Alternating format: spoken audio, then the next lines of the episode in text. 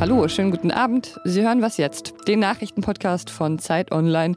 Es ist Montag, der 25. Oktober. Ich bin Pia Rauschenberger und meine Themen heute sind die Geflüchteten, die in Polen ankommen und was die Menschen in Polen darüber denken. Und wir sprechen über alles, was Sie zur Grippeimpfung wissen müssen. Der Redaktionsschluss für diesen Podcast ist 16 Uhr. Sie fliehen über Belarus nach Polen und kommen dann dort oft völlig ausgelaugt an, nachdem sie manchmal tagelang von Grenzbeamten drangsaliert wurden. Viele der Geflüchteten, die zurzeit in Polen ankommen, versuchen dann über die Grenze nach Deutschland zu reisen und werden da teilweise von Grenzpolizisten gestoppt. In Deutschland gibt es jetzt eine Debatte darüber, was zu tun ist. Die Grenzkontrollen erhöhen oder Polen finanziell unterstützen.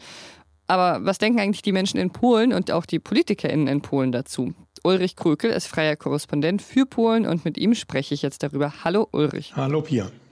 Ja, Robert Habeck, der Co-Chef der Grünen, der hat am Wochenende dafür plädiert, Polen bei der Aufnahme von Geflüchteten zu unterstützen. Der sächsische Ministerpräsident Michael Kretschmer will Polen beim Grenzschutz finanziell unterstützen. Und Innenminister Horst Seehofer denkt über verstärkte Kontrollen an der deutsch-polnischen Grenze nach. Ja, aber wie ist denn die Stimmung in Polen dazu?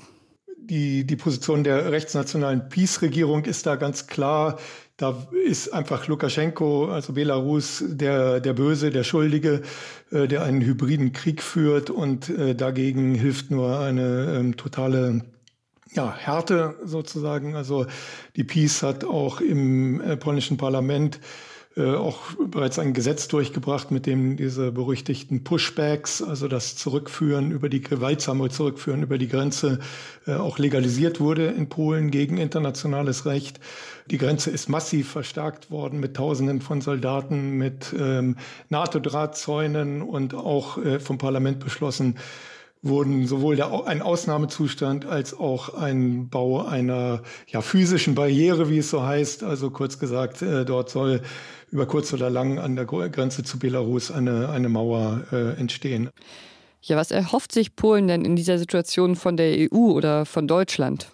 Also auf Hilfe aus der EU oder aus dem, äh, aus dem westlichen Ausland äh, setzt die, die Peace da überhaupt nicht. Die wollen das möglichst allein durchziehen. Äh, sie haben ja auch abgelehnt, dass sich da Frontex ähm, beteiligt. Also der Hintergrund ist natürlich auch die aktuell ziemlich zugespitzte Situation zwischen Brüssel und Warschau. Äh, insofern setzt Polen da, beziehungsweise die Regierung momentan absolut auf die nationale Karte. Die Geflüchteten landen im Wald zwischen Polen und Belarus, wo sie dann oft nach tagelangen Strapazen extrem ausgelaugt ankommen. Es gibt da Gruppen polnischer Aktivistinnen, die ihnen dann helfen. Wie ist denn ansonsten die Haltung der Zivilgesellschaft? Ja, also es gibt diese Gruppen von Helferinnen und Helfern, äh, aber man muss auch ganz, ganz klar sagen, dass die Stimmung insgesamt im Land ähm, eher auf Seiten der Peace-Regierung ist. Also es gab mehrere Umfragen, die jeweils ganz klar signalisieren, dass etwa drei Viertel der Menschen in Polen ähm, keine Migranten aus Belarus in, in Polen im Land aufnehmen wollen. Ja, und es gibt natürlich allerdings auch in, in breiten Kreisen ähm, Polens, das ja ein sehr christlich-katholisch geprägtes Land ist, auch so durchaus ein äh, Impuls des unbedingten Helfenwollens, des äh, Mitfühlens und des Mitleids. Also das ist durchaus da. Aber in der sehr stark zugespitzten Situation, die wir momentan haben, kommt das eben ähm, noch nicht so stark zum Tragen. Okay, danke dir, Ulrich. Gerne. In München ist heute die IS-Rückkehrerin Jennifer W. zu zehn Jahren Haft verurteilt worden. Die Bundesanwaltschaft hatte der 30-Jährigen aus Niedersachsen vorgeworfen, dass sie tatenlos dabei zugesehen habe, wie ihr damaliger Ehemann im Irak ein kleines jesidisches Mädchen im Hof ankettete und dort in der Hitze verdursten ließ. Das Gericht hat die IS-Rückkehrerin nun aufgrund ihrer Mitgliedschaft in einer terroristischen Vereinigung im Ausland wegen Beihilfe zum versuchten Mord, zum versuchten Kriegsverbrechen und wegen Verbrechens gegen die Menschlichkeit verurteilt. Ja, zu dem Vorwurf, Jennifer W. habe dem jesidischen Mädchen, das bei ihnen im Haushalt als Sklavin lebte, helfen können, sagte der Vorsitzende Richter Joachim Bayer, das Kind sei wehrlos und hilflos der Situation ausgesetzt gewesen. Jennifer W. habe nichts unternommen, um dem Mädchen zu helfen, obwohl ihr das möglich und zumutbar gewesen sei. Letztes Jahr ist sie ja ausgefallen, aber dieses Jahr wird es sie wohl wieder geben. Die Grippesaison startet und ich glaube, die Grippe ist eine der eher unterschätzten Krankheiten. Dabei führt die Grippe in Deutschland zu 1 bis 7 Millionen Arztbesuchen jährlich. So schreibt es meine Kollegin Corinna Schöps aus dem Gesundheitsressort, mit der ich jetzt über die Grippeimpfung sprechen möchte. Hallo Corinna. Hallo Pia. Du schreibst in deinem FAQ ja zum Thema Grippeimpfung, die sei wirklich sehr wichtig. Warum?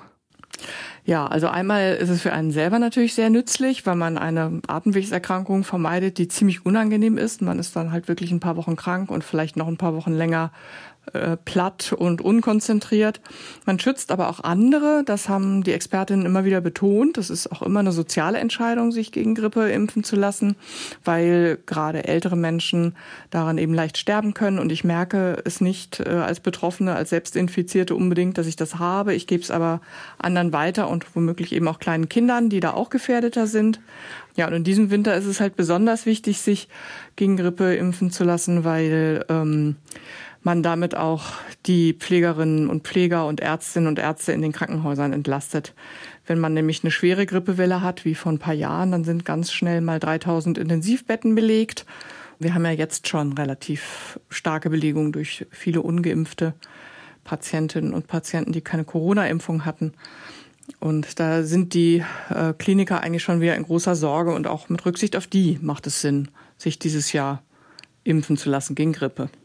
Ist es denn so, dass die Grippe dieses Jahr sogar besonders heftig verlaufen könnte, weil die letzte Welle eben ausgefallen ist und auch weil unser Immunsystem nicht so besonders gut vorbereitet ist, weil wir ja wegen Corona so viel zu Hause waren?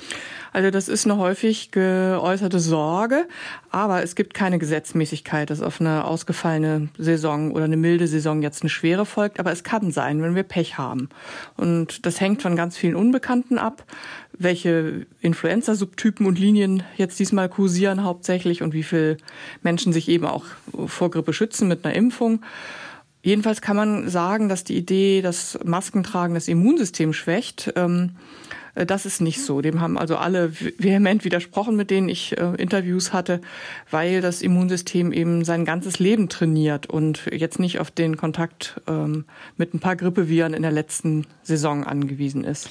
Alles klar, vielen Dank dir, Corinna. Sehr gerne. Was noch?